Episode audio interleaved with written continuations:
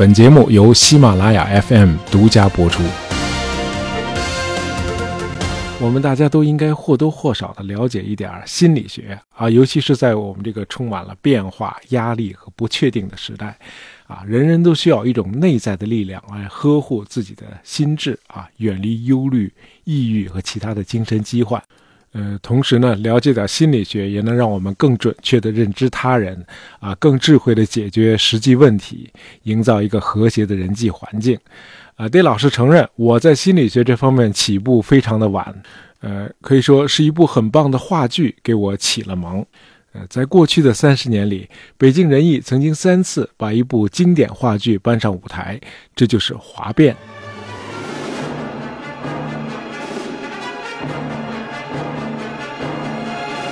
这是一部场景几乎不变、剧情全靠台词推动的不朽名剧。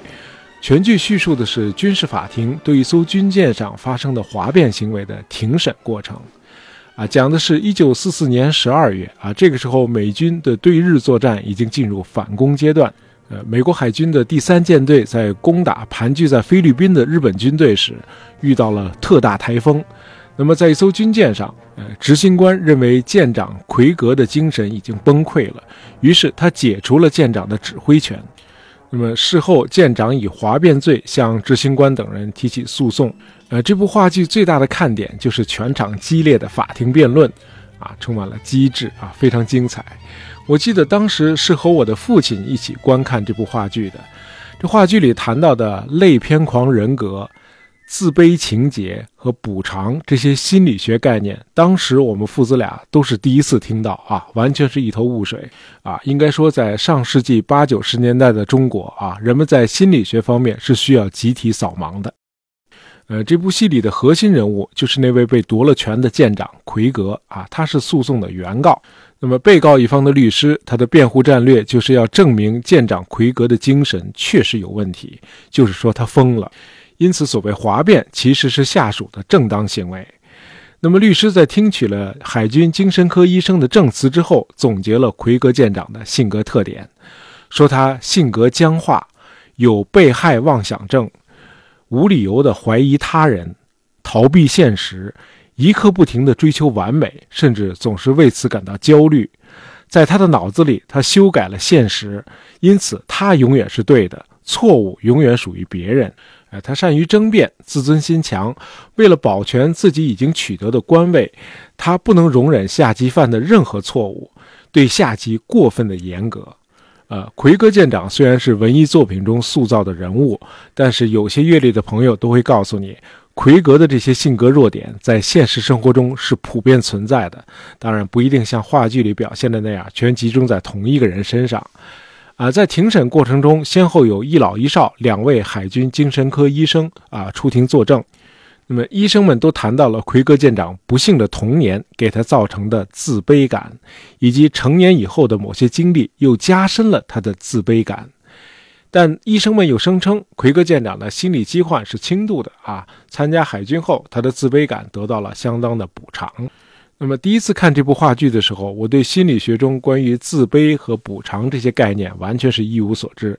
那么等到我粗略地了解了现代心理学之父阿德勒的理论之后，呃，再重温一遍这部话剧，我才发现啊，这个作者果然很厉害啊，经典就是经典。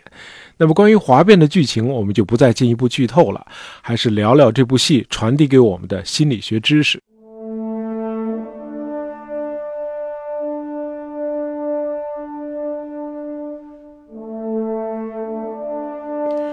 呃，我们早在杂货铺的第十七期节目里头就谈过弗洛伊德学派了。那么今天呢，我们简单介绍一下阿德勒。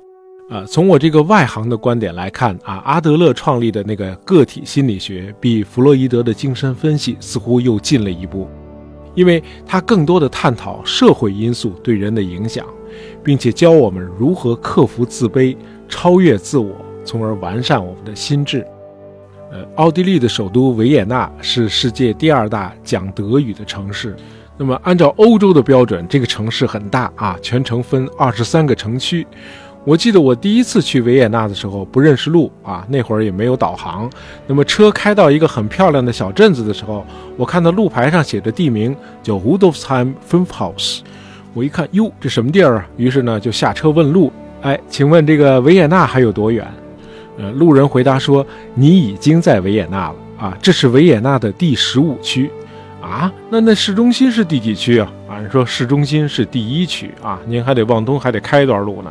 呃，我下车问路的这第十五区就是心理学大师阿德勒的出生地啊，这算是我和现代心理学之父的缘分吧。”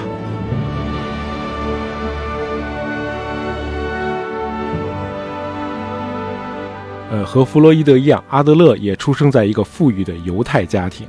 他是七个孩子中的老二啊。在他三岁那年，睡在他旁边的弟弟夭折了啊，这让他一直很害怕死亡。呃，因为得了软骨病，阿德勒在四岁以前都是在床上和椅子上度过的，哎，走不了路。那么看到自己健壮的哥哥整天在屋里院里的到处奔跑，阿德勒感到极度的自卑。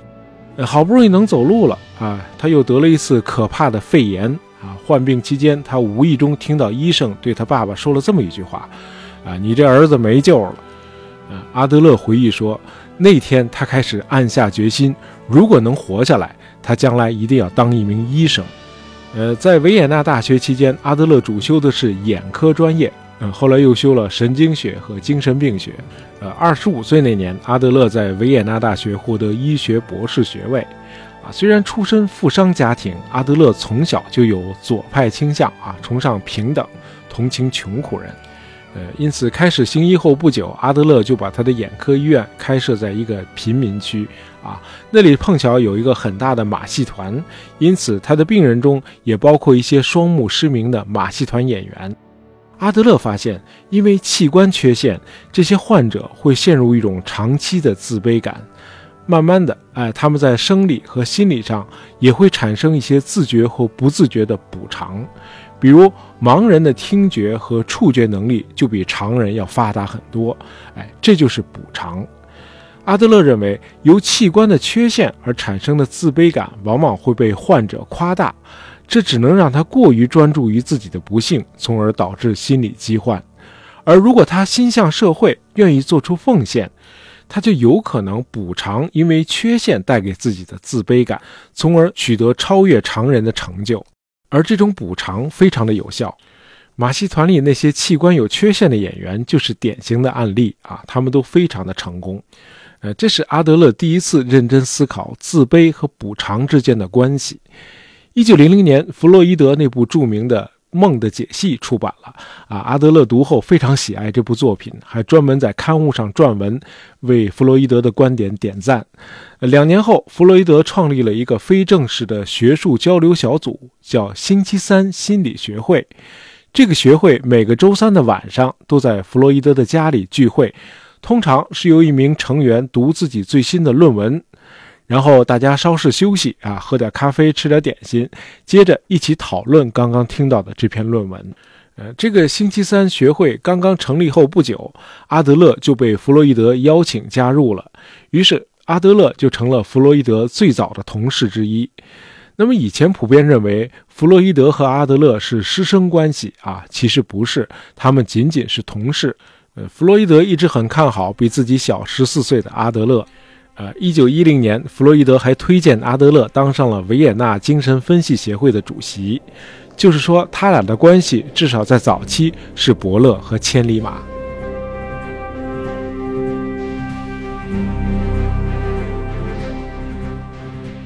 呃，可是，一九一一年以后，阿德勒和他的一些支持者就开始和弗洛伊德的圈子渐行渐远了。弗洛伊德和阿德勒在学术上最大的分歧。就是阿德勒独创的那个个体心理学，也是因为这个个体心理学，阿德勒成了第一个敢于挑战弗洛伊德的人，啊，这可是需要点勇气的啊！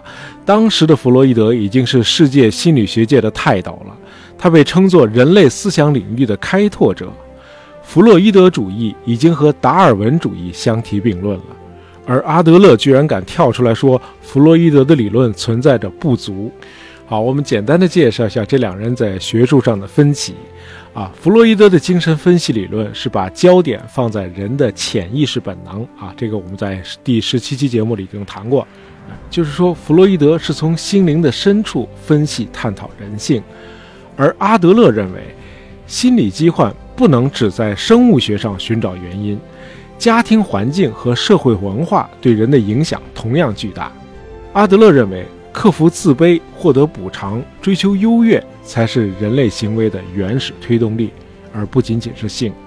啊，没有人是完美的，总有各种各样的缺陷啊，比如长相、身高、体态、器官、智商、情商、学识啊，总会有不尽人意之处。而人们又喜欢拿自己的不足与他人的优越之处相比，所以人人都有程度不同的自卑感。因此，人的行为都是出自于自卑感以及对自卑感的克服、补偿和超越。阿德勒认为，自卑感本身并不是病态的。呃，多数人在追求各自的目标的过程中，都获得了补偿，从而削弱了自卑感，达到了内心的平衡。那么，因为这些理论上的分歧，阿德勒离开了弗洛伊德的星期三心理学会。他也辞去了维也纳精神分析学会的主席职务啊，逐渐创立了自己的学派。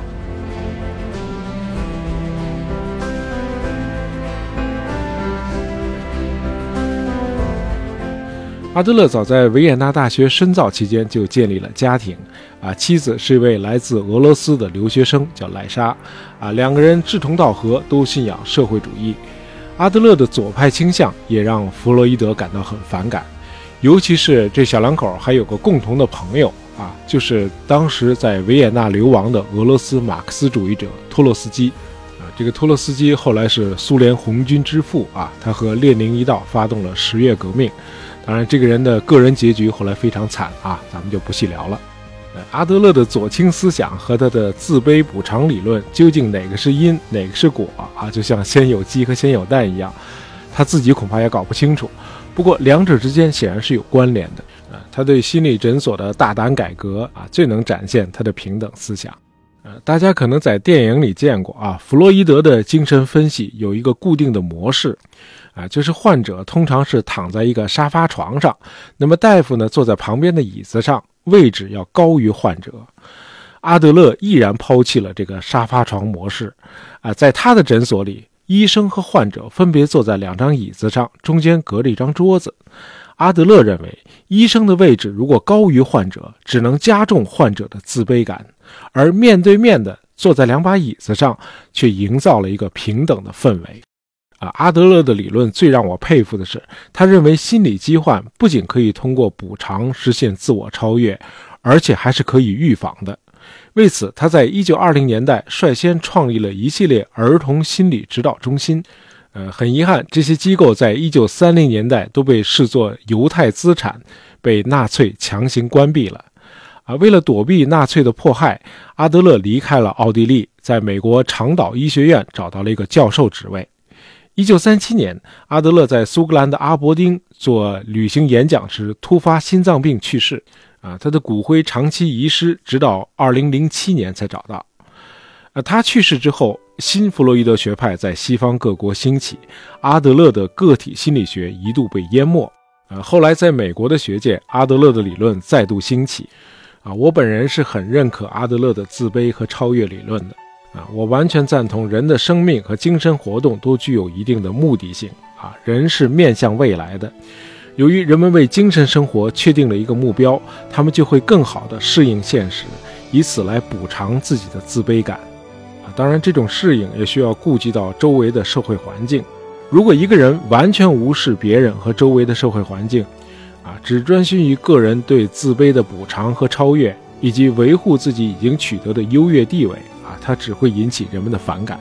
啊，这让我想起《华变》那部剧的作者沃克讲过的一段话。啊，他说，像奎格舰长这样的小小的无能暴君，不仅在军队里，在各行各业都有。呃，中国文学涉及这个主题的作品也不少。那么，突出描写奎格舰长的危害能力，使他成了一个典型人物。啊，曾经有数千名读者对我说过这样一句话：“你一定认识领导我的那个家伙。”好，今天的节目就到这儿。本期节目是由我们的听友点点通下横杠 i m 点播的，希望你喜欢。喜欢大爷杂货铺的朋友，别忘了订阅我们的专辑。当然，也希望你能够在朋友圈里推荐一下我们的节目。感谢大家收听，咱们下期再见。